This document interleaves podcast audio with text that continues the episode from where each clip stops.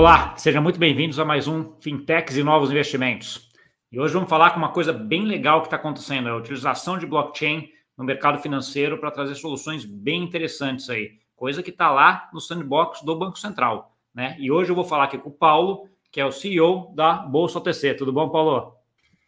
Olá, Gustavo, tudo bom? Prazer estar falando com você aqui, com todos os nossos assistentes. Ótimo. É, Paulo, acho que coisa explica um pouquinho para a gente aí, conta um pouquinho dessa tua história, né? Eu sei que você tem uma longa história de mercado financeiro, trabalhou em banco B3, em vários lugares aí, né? Então, assim, conta um pouquinho dessa história, o que, que te levou aí a montar a Bolsa OTC, o que, que te levou para a blockchain? É interessante isso aí, porque realmente já estou com o cabelo branco aqui, os que sobraram, né? Então tem história, e, e, a história é feita de ciclos, né? Você sabe que você vai e volta, né? Então eu estou mais ou menos que fechando um ciclo, porque na verdade eu sou um engenheiro politécnico, então eu comecei né, minha vida como engenheiro civil e aí, história comprida aqui, fui parar em banco na década de 80, era o assunto, né? Os engenheiros todos eram chamados pelas, pelas divisões financeiras do banco. Fui para, na época, para a tesouraria do Banco Francês e Brasileiro, que era uma baita numa escola, o Cássio Casseb era um politécnico também que me colocou lá, e ali eu cresci. Em 86, a BMF começou. Ninguém entendia muito bem o que era derivativos no Brasil, que fazia conta, mas era coisa de cálculo. Então, pediram para eu ir lá estudar o assunto. E aí, então, eu virei rapidamente o diretor de tesouraria de banco, né, bancos internacionais de investimento. É, em toda a parte de tesouraria, comecei com ouro, que era o assunto da BMF no começo, mas logo câmbio e renda fixa. E aí, até 2000, grande cliente da Bolsa, né? um dos grandes clientes da Bolsa. Eu fui presidente da Câmara de Ativos, de várias câmaras de mercado, Febraban, a BBI, a BBC, Comitê de Risco, e o comecinho dos swaps no Brasil. Então, sempre essas operações mais sofisticadas, né? Em 2003, o Edemir, que então era presidente da BMF, me pediu para constituir o Comitê de Ética da Bolsa, junto com mais alguns companheiros aí. E essa foi uma experiência muito legal que me deu uma, uma, clara visão, já voltou um ciclo aí, eu com a cabeça de engenheiro, Business Process Management, né? Então, o IPO da Bolsa, o que, que era preciso para poder fazer, para preparar as corretoras para o ambiente de IPO, onde elas iam deixar de ser simplesmente uma mutuária, né, uma associada do clube, e passar a ser acionista sem nenhuma vantagem, que naquela época era muito simples, a Bolsa indiretamente sustentava todo o custo de uma corretora. Então, para isso, a gente propôs um, um, programa grande, que até hoje tem lá, que é o PQO, Programa de Qualificação Operacional. Então, eu que montei o PQO, é, prestando serviço. Depois, a Udemy me convidou para ser um dos vice-presidentes pós-IPO, né? Então, virei o vice-presidente da Bolsa na área de área internacional, área de mercado, área educacional, área de institucional, é, edu, e marketing e mídia. Então, eram cinco ou seis diretorias embaixo da minha ali pensando o Brasil. Isso fez, já estamos agora em 2010, é, um projeto de transformar o Brasil num polo de negócio internacional. Esse é um assunto que até valeria um, só isso já vale um, um, podcast, né? Porque nós não temos, nós não temos uma Hong Kong da América Latina.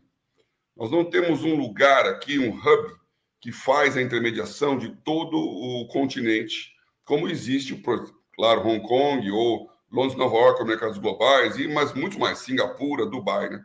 E você se pergunta aí, você vê que Frankfurt é o centro financeiro da Alemanha, é a sede do Banco Central Europeu, mas não é um centro de negócios nem de perto comparável a Paris e muito menos a Londres. Não pegou. O Japão foi durante décadas a segunda maior economia do mundo, a maior da Ásia. Tóquio nunca foi um centro de negócios, mas Singapura é. Então, por que um negócio vira centro e não vira? Então, essa foi uma pergunta. A gente contratou o BCG, o Boston Consulting Group, fez um benchmark mundial e criamos a Brain, Brasil Investimentos e Negócios. Era uma ação conjunta da Bolsa, da Febraban, da CETIP na época, é, da Ambima e os grandes bancos brasileiros. E aí, no final da história, me convidaram para ser o, o, Eu fui o fundador e presidente da Brain, né, o CEO da Brain. E foi muito bem, né? O Brasil, naquele momento, todo mundo falava do Brasil no mundo, né? Mas quatro anos depois, 2014, foi a nosso, nosso, nosso anticlímax, né? Então, a segunda eleição do governo Dilma e o governo em rota de colisão com, com, com o ambiente de mercado. E aí, então, a Brain ficou de lado, eu saí, e depois ela parou, ficou lá dentro da Ambima, mas hoje não existe mais. E eu fui picado por essa questão da globalização, da tecnologia. Montei uma das poucas coisas que foram muito legais lá é, dentro do governo na época, né? Foi a criação do Startup Brasil. Uma ideia de, de criar um ambiente brasileiro para startups. Na Bolsa eu fazia isso, e você sabe que startup, para funcionar, tem, tem três etapas, sendo bem genérico. Primeiro, aquele dinheirinho do seed money lá do Angel, que são 100 mil, 200 mil reais, que bota lá dois, dois, dois universitários com uma ideia num lugar para desenvolver o projeto. Quando aquilo está pré-operacional e pronto, é tipicamente o dinheiro de venture capital, que entra, já é um dinheiro maior aí, né? Para poder fazer crescer o negócio e o múltiplo. Um private equity, estamos falando de um milhão, cinco milhões, é, tipicamente. E aí, então, tem uma saída, que é, uma, depois de múltiplo, né, que é uma, é uma venda estratégica, ou para alguém do mercado, ou então um IPO. O Brasil tinha dois grandes problemas. Primeiro, ele não tinha o dinheiro do seed money. A nossa poupança nacional não estava voltada para isso, é, não tinha gente olhando e não tinha, é, apesar do nosso tamanho, né, nós somos 60% de asset management da América Latina. Nós éramos, na época da Brain, 80% do mercado de derivativos. Então, assim, é, é muito forte o soft power brasileiro. É, 45% da, dos heads das multinacionais multilatinas, as, as multinacionais que operam na América Latina, 45% tem sede em São Paulo. Então, existe uma força que a gente não consegue transmitir. E aí, o problema é, não tem o comecinho para dar o chute inicial e não tem saída, porque a Bolsa não conseguia fazer IPO de 5 milhões de dólares que nem a Nasdaq faz. Tinha que ser valor de empresas, empresas muito grandes, né? É. O ticket médio da, da BMF Bovespa na época, hoje a B3, era 400 milhões. Então, era muito alto. E aí cria um ciclo vicioso, porque é tão grande que o pequeno não entra, o pequeno não entra, nunca pulveriza. E aí, então, é, o governo tomou essa sábia decisão de dar o um empurrão. Então, a fundo perdido, que essa foi a sábia decisão, botar os 100 mil, 200 mil em conjunção com uma aceleradora, para que ela corra o risco, ela também bota lá os seus 100 mil, 200 mil, e ela corre o risco. Deu certo, mérito seu. Deu errado, perdeu dinheiro. E a ideia era ter mil startups. Você vê, isso em 2012. É, hoje, o Brasil, em, antes da pandemia, que eu, eu me envolvi muito com isso, eu sou sócio de uma aceleradora hoje, Nova Hub, que tem um programa na Record News aí é, Batalha das Startups, muito interessante. E eu estava em Israel, participei muito do, do, Tem uma associação na Israel que chama Startup Nation, que cuida do ambiente de startups lá, né? E há quatro anos atrás, três anos e pouco antes da pandemia, Israel e Brasil eram mais ou menos iguais. Tinha umas 12 mil a 15 mil startups lá e aqui. Só que as de lá com um valuation muito maior, né? Com impacto muito maior também. Agora, hoje tem 22 mil startups no Brasil. E nós estamos crescendo. Então, assim, saindo dos Estados Unidos, da China e de Israel, o Brasil se posiciona. E isso é tecnologia e inovação. Então, eu volto para esse caminho aí para checar nas, fechar na sua pergunta, né? Tem algumas startups em várias áreas diversas, mas surgiu essa aqui, que vem do projeto dentro do Lift do Banco Central, na fintech, que está pensando em como democratizar o acesso ao crédito no Brasil. Então, é uma plataforma de negociação tokenizada que faz com que, é, tanto do lado do emissor, facilite muito a vida de empresas, nós nos colocamos como mercado de acesso, ou seja, empresas que não pensam hoje no nível CVM, que não estão na condição de é, fazer um IPO propriamente dito numa debenture, mas que podem acessar o mercado. De um lado, você tem um banco que dá o crédito lá clean, caro. Do outro lado, você tem a 476, a 470, com as emissões de debêntures que exigem muito de uma empresa. Ela tem que ter uma escala, tem que ter um tamanho, tem que ter um, um, um tipo de papel é, com uma, uma, uma, maturidade, com um prazo que justifique o custo do IPO, e isso é caro. E aí, como tecnologia faz? Ela disrupta tudo, né? Então, a... o blockchain, ele facilita o acesso, derruba o preço e aumenta a segurança. em cima da criptografia, tá? podemos falar um pouquinho mais sobre isso aí para frente, como funciona. Mas a ideia foi essa: criar uma plataforma de negociação que faça com que o emissor consiga emitir baratinho e o investidor que não tem acesso consiga comprar aquele título, que é um grande problema do mercado de renda fixa brasileira. Não tem ativo.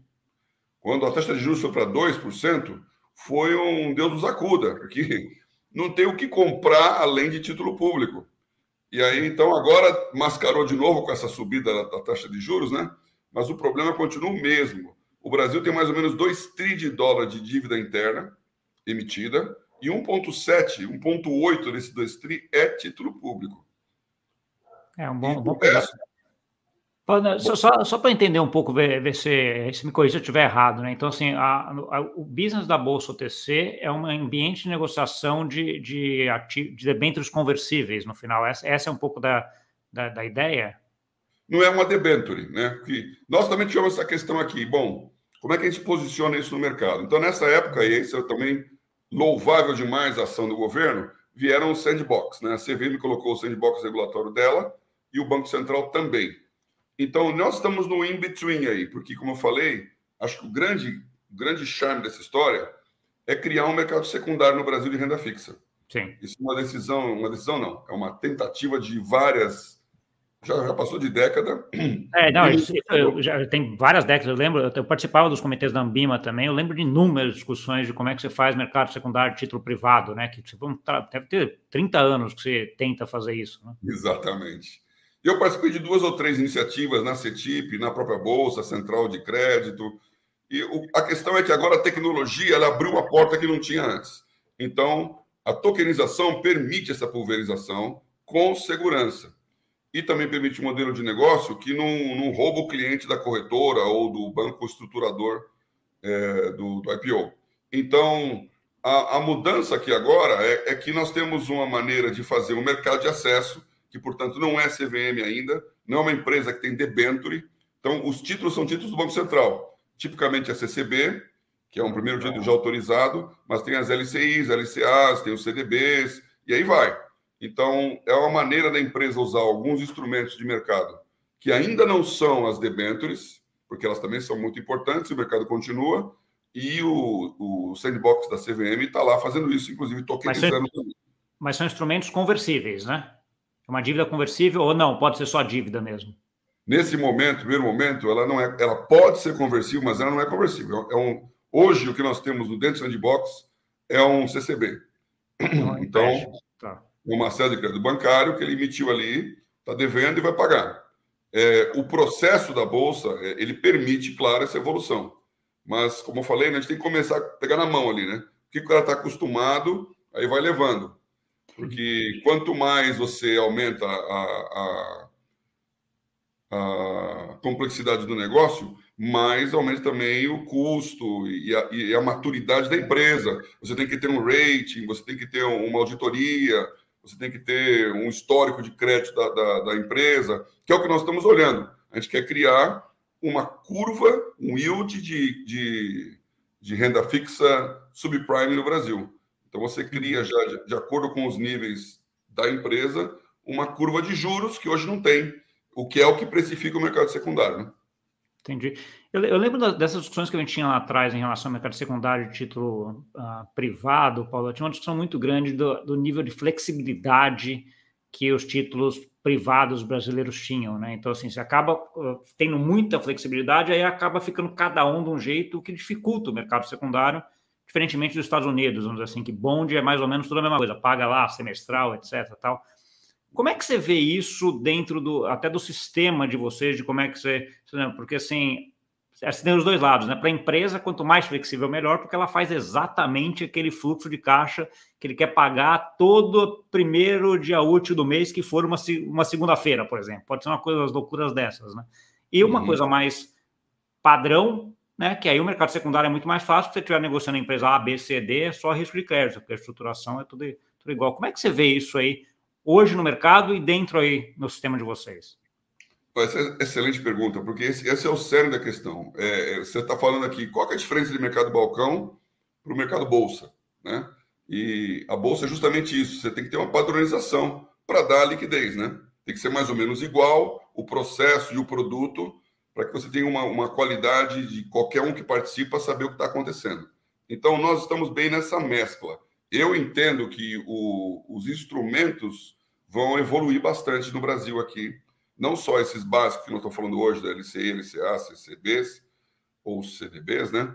É, CDCA, e aí vai crescendo o nível de complexidade e encosta lá nos outros que estão dentro da, da, da CVM, como os CRIs, os CRAS e as debentures.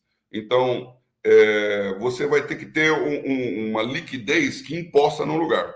Eu lembro bem na época de Bolsa, tinha um monte de ideia lá, mas o que pegou foi o DI, né? Então, o fundo DI era a liquidez. Todo mundo estava lá. Ah, não sei para isso, não sei para aquilo, tem esse problema, tem aquele problema, mas a liquidez está lá. Então, você precisa gerar um, um, um, literalmente uma piscina de liquidez para poder padronizar um pouco mais. Eu acho que o mercado brasileiro vai tender para isso. E aí, na hora que você tem a liquidez, você tem o secundário, você tem as curvas, e pode ter em volta daquilo coisas muito mais tailor-made, que também sempre vai precisar, e que é papel de banco, né? Pegar o cliente e colocar para ele exatamente no prazo, no tipo de, de instrumento, na questão tributária e fiscal, o que ele precisa. Mas não existe tailor-made se não tiver market maker.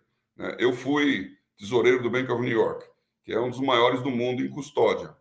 E, e o que, que, tem lá é justamente isso. Você, para ter um market maker de mercado, você precisa ter algum produto líquido que dá o hedge para aquele market maker fazer a transição entre o absolutamente tailor-made, que é o que a empresa precisa, né? Então ela quer lá um, sei lá, hedge de dólar. Ela quer aquela quantidade naquela data, naquela condição. Ela não vai no mercado, não tem uma contraparte para aquilo. Mas tem alguém que consegue transformar aquele negócio super específico num genérico decomposto que vai ter o seu sua, sua trava no mercado. Nós estamos querendo criar esse mercado para poder possibilitar o outro. Entendi. É, você falou no comecinho lá, esse é o papel da bolsa. É, quando eu leio bolsa OTC, mim, são duas coisas que às vezes brigam uma com a outra, né? Essa ideia de bolsa, dessa ideia de liquidez, OTC o over the count, né? Um, um contra o outro ali, peer to peer, né? Qual, por que, que vocês juntaram esses dois, essas duas nomes, ou esse nome e a sigla ah, no nome da bolsa OTC? É, tem, tem, um lado aí para justamente criar essa, essa, essa, pergunta, né? Porque quem está realmente muito no mercado entende o que é OTC. Né? OTC é a sigla em inglês para mercado balcão, né? Over the counter. Então, é, o mercado balcão é tudo isso que a gente falou, totalmente personalizado. E não tem liquidez no Brasil. E aqui no Brasil, a Bolsa, é, querendo ou não, ela, ela, ela criou uma superestrutura que está lá participando de todos os mercados, né? Você tem ali é, a clearing de derivativos, a clearing de, de, ações, a clearing de dólar, a clearing de renda fixa, que são os backbones de tudo que se faz no mercado. Então, a bolsa, no sentido de um lugar onde você encontra a liquidez e faz a negociação, ela traz uma imagem clara e nós temos um lado educacional muito forte aqui. Porque eu estou falando de. Se você pegar o um ambiente das debêntures, você tem centenas, não chega a milhares. Não chega a milhares no sentido do plural do milhares aí, de empresas emissoras que estão preparadas para fazer isso no mercado. Agora, você tem centenas de milhares de empresas que poderiam usar um instrumento desse de acesso, mas nem sabem que isso é uma alternativa. Então, existe um mercado, e eu estou falando de tickets aí de 20 milhões de reais para fazer a emissão, daí para cima, em que você tem um mercado de acesso mesmo. Então, para esse pessoal, tem que fazer um educacional forte. Do outro lado, você tem um investidor, pessoa física, que até anteontem estava pensando em poupança. Aí ontem ele começou a ouvir falar que tem um fundo DI. e, e agora ele está vendo que ele precisa diversificar ativo. Então ele tem que ser educado. Né? Como é que ele compra um negócio desse com esses nomes estranhos? Né? E agora, bolsa é uma coisa que ele sabe que funciona. Então, o conceito bolsa ele está dentro aí porque tem essa padronização. Mas o ativo, para valer, é uma plataforma de mercado de balcão. Tá bom. não é ações, tá? só deixar claro aqui. Nós não estamos falando de ações, não estamos falando de entrar no mercado que hoje é o, é o tradicional da B3, né? Então, que é o que o nome evoca, né? Aliás, Sim. bom relacionamento com a B3. Tá bom. É, Você tá, estava comentando agora dessa parte de que vocês têm esses dois lados, né? De gerar o ativo e atrás da empresa para ela captar, educacional, etc., e o lado do investidor, que é quem vai comprar esse ativo, etc. Como é que você vê uh, dentro da plataforma de vocês esse, esses dois uh, clientes, vamos dizer assim? Qual, qual hoje é um gargalo maior para vocês crescerem? Olha, é, até por a palavra prioridade é muito interessante, porque prioritário não é o mais importante, né? Prioritário é o que vem primeiro. Né? Então, você tem que ter uma escala de prioridades. Com certeza aqui, o mais importante é criar um mercado secundário onde todo mundo possa estar nessa piscina de liquidez. Mas para fazer isso, a primeira coisa é a emissão. Então, o foco agora é, é fazer a emissão. E aí vem o sandbox, que o Banco Central, no nosso caso, é, estruturou muito bem. É muito patente, é clara a intenção do Banco Central em empurrar o mercado. Né? Ele está querendo criar um ambiente que é o futuro. Essa disrupção faz com que você não apenas é, crie um mercado brasileiro, mas um mercado mundial. Porque quando você pega uma coisa tokenizada e você pega lá o, as moedas digitais, que então é um projeto que também está super é, andando aqui, né? O, o CBDCs aí. Então, quando você pega esse negócio, imagina você tem uma moeda digital que pode estar em qualquer lugar do mundo, você tem um ativo digital o do mundo, então você pode ter uma empresa latino-americana ou mundial emitindo aqui na Bolsa OTC. E eu posso ter um investidor de qualquer lugar comprando esse ativo aqui também. Então, é, o, o long run disso aí é um mercado global de títulos de renda fixa que, de novo, fecha um ciclo da tokenização. Porque, você pensar bem, né, o blockchain começou pensando nisso, né, em ser alguma coisa que ia quebrar, na verdade, os bancos centrais como uma moeda digital global. Mas vai chegar lá, só que de uma maneira muito mais saudável agora. Então, o nosso primeiro passo aqui é emissão. Nós estamos no momento com o Banco Central é, patrocinando esse processo, né? E tem também essa questão da greve, que, que causa um atraso nesse, nesse andamento, né? Faz, sei lá, dois, três meses que o Banco Central está em greve, mas nós aqui do nosso lado não sofremos solução de continuidade. Então, a estruturação disso nós, desde antes, né, desde o começo, antes de entrar no blockchain, no, no sandbox, nós estamos já com a R3 é, como parceira, que é a maior empresa mundial que tem de fechada de, de blockchain, e é um consórcio, então muitas empresas aqui do Brasil mesmo, os bancos, a bolsa participam com a R3, e ela tem uma plataforma chamada Corda Enterprise, que é o top do top, e nós estamos dentro desse top do top. Em cima disso, nós temos um coder, né, uma empresa brasileira que faz o código-fonte, que também é sócia, então ela já é não apenas o fornecedor, mas é, é sócia da OTC, que é, é a BibChain, que preparou, isso já está pronto.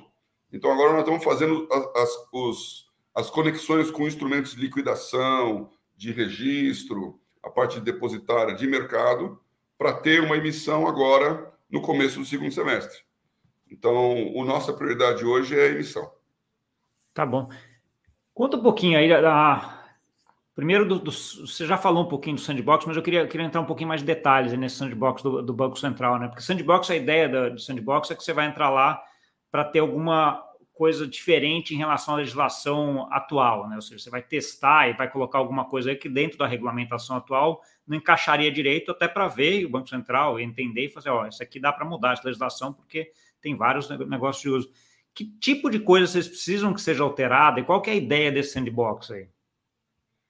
Então, você usou duas palavras bem interessantes aqui. Você primeiro falou legislação e depois regulação. Então, o, o sandbox está bem nesse intervalo aqui, ou seja, ele é infralegislação. Então, se precisar mudar a legislação, não é o escopo, porque isso não depende só do Banco Central. Agora, dentro da regulação, que é o que o Banco Central pode fazer, a pergunta dele é essa: para que isso que vocês estão propondo, e foram 52 projetos apresentados, foram sete aprovados, né, dos quais o único que fala de plataforma de negociação é, blockchain para o mercado é o nosso. É, tem outros lá bem interessantes e correlatos, mas não é, não é em cima disso que eu estou falando aqui. Então, a pergunta do Banco Central desde o começo foi essa: bom, onde vocês querem chegar? O que, que vocês precisam? O que, que vocês acham que vai mexer na regulação para poder caber um negócio desse? Ele está avaliando isso aqui muda, não muda, pode, não pode, faz, não faz. Então, sandbox tem de novo o nome em inglês, né? Caixa de areia, que é está brincando ali, deu errado, você limpa, faz de novo, né? Então tem um processo de renovação que o, o Sandbox está trazendo. Nós estamos descobrindo quais são os ativos, nós estamos pensando como é que você, é, por exemplo, um, um, token ele pode ser fracionado. E aí, qual que é a diferença entre a tecnologia e um instrumento que é regulado, que tem uma legislação própria? Então, eu até, eu até já contei essa história algumas vezes aí. Por exemplo, quando eu era pequeno, tinha 9 anos de idade, todo mundo tem um tio rico, né? Eu tinha um tio rico que dava presente para todo mundo. E eu somos quatro irmãos. Então, ele dava presente para os quatro quando era aniversário de cada um. Era maravilhoso. E no meu aniversário, eu recebi, eu vi meus irmãos brincando lá com os brinquedinhos dele e pensei, o meu presente vai ser. Aí, quando chegou o meu presente, era uma folha de papel. E eu olhei aquilo lá, o que, que é isso aqui? Era uma letra de câmbio. Era um título de renda fixa ao portador, em papel de alto relevo, com letra gótica, meu nome ali, não sei o quê. E eu não sabia o que era aquilo. Aquilo era uma cautela.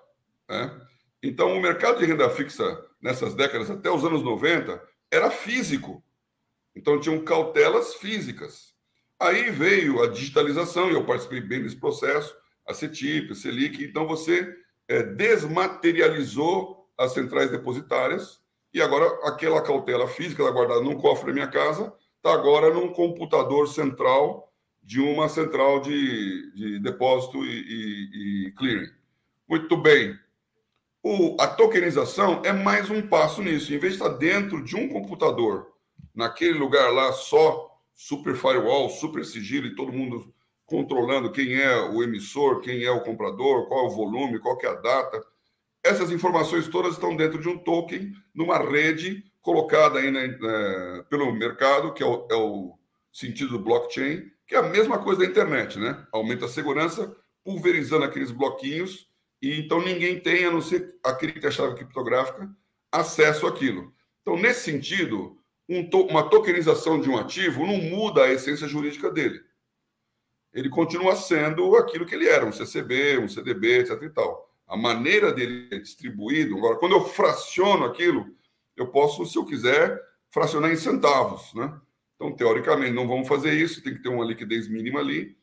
Mas um token, ele é um token um ativo ou é um token um monte de ativos? Essa é uma pergunta que impacta a regulação. Como é que eu pulverizo isso? Como é que eu vendo e revendo? Agora, com certeza, a segurança de que o que comprou é o dono e de que a história daquilo lá é como se fosse uma nota de dinheiro que tem toda a história, né? Esses, essa nota de 200 reais pertenceu ao Paulo, passou para o Gustavo, que passou para o Ricardo, nosso amigo comum aí, e aí vai. Então, é, a, a, tecnologia ela abriu uma avenida que antes era impossível é, usada, eventualmente mudando a regulação, que algumas coisas mudam, e até mesmo a legislação, que hoje está fora do escopo. Entendi, entendi. Você, você, é bom que você, você, colocou, você coloca bem legal essa parte dessa, dessa linha e dessa mudança que a gente está tá vendo aí. Vocês começaram e estão utilizando a plataforma, como você falou, da, da R3, aí o Corda, né, que é uma rede público permissionária de blockchain, né? Por que vocês foram para esse caminho de uma rede público permissionária e não de uma rede público-pública, né? uma rede Ethereum, alguma coisa assim, Paulo? Eu acho essa pergunta muito interessante, nós nos fizemos muito antes de começar, né? Por quê? Né? Para quem não entende bem do assunto, é, existem duas maneiras, né? redes abertas, vantagens né, de facilidade, simplicidade, acesso, e tem algumas restrições que estão sendo superadas, mas a escalabilidade, por exemplo, delas é um pouco diferente. E aí surgiram de e a R3 é a maior, e, mas não a única, e que é, pro, é, propicia um maior controle na estrutura de custo e escabilidade da rede. Né? Então, sem nenhum problema com a mas você tem um controle do peer-to-peer -peer muito maior, porque você sabe exatamente com quem está falando, né? A pergunta que muita gente faz lá quando fala de, de blockchain, logo leva para a criptomoeda, né? Uma coisa não tem nada a ver com a outra, né? A cripto é, uma, é, uma, é um ativo em cima do, da tecnologia blockchain. Mas a pergunta é, mas e a, essa criptografia? Se eu perder a senha, perdi tudo, né? Essas histórias aí do cara que esqueceu e agora tem milhões lá perdidos e realmente é, não, é, não dá para traquear, né? Não é traceable, não tem jeito. Agora, numa rede fechada, isso não acontece. Você tem a sua relação exclusiva ali com o cliente, que faz com que essa complexidade em termos de poderes seja melhor numa rede fechada. Então, a gente analisou isso aí, né? É uma rede, uma rede blockchain privada, é, que vai dar mais privacidade e também vai aumentar a escalabilidade. Entendi. Tem uma outra questão que sempre falam quando a gente entra nessa, nessa ideia de rede público-pública e rede público-permissionada, né, que é um pouco de adequar as regulamentações regionais, né, ou locais, ou de país, né, Paulo? Porque, assim, a rede de Ethereum, você tem, você tem aquela ideia de que você não sabe quem é o dono daquela chave pública, né? Então, tem essa parte de que se ele perder, ele perdeu e ninguém não recupera mais a senha para ter acesso, mas tem aquela outra parte que você nunca sabe quem é, né? Quando a gente entra dentro de uma rede permissionada, você já vai ter provavelmente mecanismos de Know Your Customer, AML, etc., para saber quem está negociando ali dentro e se encaixa melhor nas regulamentações atuais, né? Então, é assim, para deixar bem claro, né? Isso aí é uma evolução, né? Então, hoje você já tem é, recursos para garantir privacidade nas redes públicas. Então, isso evoluiu muito, tem muitas é, organizações e até países que estão olhando para isso, escolhendo. Aqui no Brasil mesmo tem alguns que vão para um lado, vão para o outro. O Banco Central, por exemplo, na hora de falar da moeda digital, ele está tendendo para uma rede privada, que eu acho que é a solução que vai acabar acontecendo. Grandes bancos também já fizeram essa opção, rede privada. Então, acho que nós estamos num caminho que os grandes players de mercado também estão. Mas é, a rede pública continua sendo é, um, uma alternativa. Eu acho que tem mais facilidade na implementação de privacidade das transações, escolher o, um, um, protocolo que você tem. No nosso caso aqui é o Corda, né? Então, é, é, uma, é um balanço e eu acho, de novo, como a liquidez é uma só, no final, no final, você vai tender para um lado, né? Sim, sim. É, eu, o que eu vejo a diferença nisso daí é que, que nem você comentou, assim, quando a gente entra numa rede que já é pública, né, que nem uma rede Ethereum, se você quiser negociar qualquer ativo lá dentro, você pode estar em qualquer lugar do mundo que você negocia, né? Quando a gente vai para redes permissionárias, aí você tem, você já não consegue, né? Porque você depende de estar naquela regulamentação, tem algumas regras ali que, obviamente, a, a, hoje dificulta um pouco essa negociação global, mas ao mesmo tempo dá mais segurança, porque você já tem ali a parte da senha, até que você falou, que é um negócio mais controlado, né? Então, assim, é mais o que as pessoas fazem, mas assim, claramente uma evolução ainda no caminho do negócio mais global, né? Que eu acho que essa é um pouco de uma coisa que eu vejo no mercado financeiro desses anos todos, que é, a, sei lá, eu, tenho, eu sempre tenho uma frase que eu sempre lá quando eu peguei a crise do México lá atrás, foi a primeira coisa que você viu, cara, nós temos aí uma coisa global aqui afetando o Brasil lá atrás, né? Ah, aí de repente começou na globalização, globalização, os países estão tudo globalizados, até que a hora que você chega e vê a blockchain, as coisas, você fala assim, pô, isso não está exatamente globalizado, né? Você tem silos de mercado financeiros ainda que se comunicam ainda, na minha opinião, bastante precariamente por uma, por uma, por uma plataforma chamada Swift, né? Que tem muito para melhorar uhum. ainda, né? Então, assim, é. ah, eu acho que está evoluindo para ir para uma coisa mais, mais global. Mas olhando agora, pensando agora no um pouquinho futuro, futurologismo, falando um pouco mais para frente agora, Paulo, Estamos aqui, sei lá, 10 anos para frente. Como é que você visualiza aí o papel da Bolsa OTC aí no mercado ah, brasileiro e o que, que significaria sucesso 10 anos olhando para trás? Ok, interessante. Instigante a pergunta aí, né? E nós, nós estamos olhando esse futuro também é, em, em, fases, né? Eu acho que quando a gente fica pensando assim muito, muito ficção científica, tira o pé da realidade, né? Ora, você tem que ir, qual é a próxima fase, a próxima fase, para em que direção que eu estou indo. Então, com certeza, nós estamos indo para uma direção de globalização de ativos. É, isso que você acabou de dizer aí é, resume tudo. No, no, atual momento, nós temos reguladores que precisam entender como é que eles regulam em cada país esse negócio. Então, o sandbox é o primeiro passo, porque, usando, falando da criptomoeda, se eu tenho uma moeda que eu posso comprar um ativo qualquer, uma casa, um imóvel, em qualquer lugar do mundo, com aquela moeda e não passa pelas reservas do país, como é que o país controla o fluxo de divisas? Então, esse é um grande problema. Lembrando que as moedas foram criadas justamente para criar esse problema, né? E agora eles estão tentando entender, os grandes bancos centrais. Eu lembro já de, sei lá, já vai para sei lá, 2016, 2017, essa discussão do BIS, que é como é que a gente trata cripto, como é que faz isso. E a, e a questão lá no, nos grupos de trabalho na época era assim: olha, enquanto não entrar Amazon, Google, Facebook, Microsoft, Apple nesse assunto, vamos esperar. Porque esses têm o poder realmente de criar uma disrupção no mercado financeiro. Se você olhar aí, talvez pouca gente lembre disso, mas o Elon Musk, que está tão famoso no Tesla, ele começou com o PayPal. E a ideia do PayPal era justamente fazer a disrupção no mercado financeiro. Só que naquela época o mercado americano era tão diferente e complexo que ele percebeu que ele não ia conseguir integrar. Então, transformou no sistema de pagamentos, excelente, o PayPal está aí até hoje, mas a ideia inicial era o que nós estamos falando hoje. Então, esse futuro, ele vai chegar nessa direção. Um só mercado, todo mundo integrado, qualquer emissor, qualquer investidor trocando seus ativos. Para chegar nesse futuro longínquo aí, ou não tão longínquo, os, os, os steps, os passos são esses. Cada país entender como ele cria a sua moeda digital, cada país entender como regula suas emissões. Hoje a CVM está nesse projeto do, do Sandbox, porque não tem nenhuma emissão de cripto é, dentro do mercado brasileiro. Quer dizer, os investidores estão comprando um negócio que está num paraíso fiscal, que está numa ilha não sei aonde. Então, isso, como é que fica o suitability? Como é que fica a proteção ao indivíduo? Então, enquanto forem investidores com alto poder de, de conhecimento e profissionais, institucionais, ok. Mas você só vai ter mercado quando pulverizar. Então, primeiro momento que eu acho, a primeira onda é essa, esse sandbox, que tem um, dois anos de duração, é entregarem o seu resultado, que vão causar primeiro impacto, que é mercado local, mercado brasileiro, usando um ativo que ele não usava. Aí, no segundo momento, isso cresce. E eu vejo a Bolsa OTC é, negociando outras coisas. Então, os ativos podem ser quaisquer. Aí você perguntou da questão da, da conversibilidade, vai estar dentro da conversibilidade. Você tem outros ativos que não são nem financeiros, mas que são tokenizáveis. E como é que esses dois, dois universos vão conversar?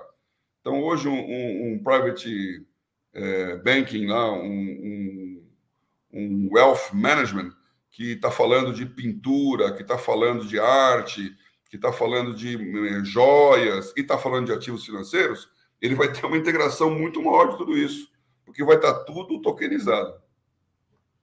Entendi. Ótimo, ótimo. Acho que é, eu concordo plenamente. Acho que a gente está indo para essa. A gente teve um período de digitalização muito grande, agora é o período de tokenização, né? Virar tudo dentro de blockchain com essa perspectiva global aí de você poder estar tá em, em qualquer lugar, né? Acho que é, é bem interessante. Paulo, eu tenho mais ou menos um tempo que eu, que eu, que eu sigo aqui, a gente já já está nele. Eu queria agora que você deixasse assim, uma mensagem final aí para quem nos ouviu e onde que eles interagem aí com você e com a Bolsa OTC. Perfeito. Bom, como foi dito aqui, nós estamos começando é, através do sandbox do Banco Central. Então, nós devemos ter uma emissão, primeira emissão da Bolsa OTC no começo do segundo semestre agora, né? Em questão de meses. E com isso, o mercado vai estar conhecendo. Tem um site já pode ser acessado lá do bolsaotc é, e otcbrasil.com.br e você tem mais informações sobre a bolsa. Após essa emissão, você pode, se você tem interesse em ser uma empresa emissora, entre em contato com a gente, né? O, o e-mail é esse atendimento@bolsaotc.com.br e você pode entrar em contato para falar, olha, gostaria de ser uma empresa que tivesse fizesse parte desse, desse lado pioneiro. Investidores, eles vêm através das corretoras, vêm através dos estruturadores, então a bolsa não está competindo com o mercado, ela é através do mercado que existe. Então, se você é um, investidor de uma corretora, ela vai estar comprando esses títulos, a nossa plataforma vai estar conectada com ela também, e você vai poder conectar diretamente com o nosso home broker lá para frente. Tá bom. Falou, uh, obrigado aí pela, por ter aceitado o convite de bater esse papo. Para mim foi, certamente para todo mundo que eu vi, para mim, certamente uma aula aí de mercado financeiro, de tecnologia, de visão de mercado. Acho que você tem uma experiência aí que é, que é invejável de mercado financeiro tradicional e agora já está começando há algum tempo até já de mercado financeiro disruptivo, né? Aquela, esse novo, essa nova ideia que está vindo aí. Parabéns, muito sucesso e a gente quando começar o negócio a pegar mais tração mais para frente, a gente volta aqui para você falar como é que foi essa, essa experiência que está acontecendo. Tá bom? Vai ser um prazer, Gustavo. Parabéns você aí pelo Fintrender aí, por aquilo que vocês estão fazendo, E, de novo, é isso que faz o novo acontecer, né? Essa visibilidade do o que está acontecendo, poder sentir. Então, estamos junto nisso. Muito obrigado pela oportunidade. Então, valeu, obrigado. Para você que nos viu, muita coisa interessante aí, como eu falei, uma aula aí de mercado financeiro, de quem está lá, participou muito da constituição do mercado financeiro brasileiro aí, do mercado tradicional financeiro e está aí na margem da disrupção aí, fazendo a coisa nova para que o Brasil seja maior ainda e que a gente consiga ter acesso a todos, a crédito, a empresa, assim, um negócio espetacular, tá bom? Você que nos viu, não esquece de dar o like aqui. Se não é inscrito no canal, se inscreve no canal, compartilha com aquele amigo e amiga que gosta desse assunto e até semana que vem. Tchau, tchau.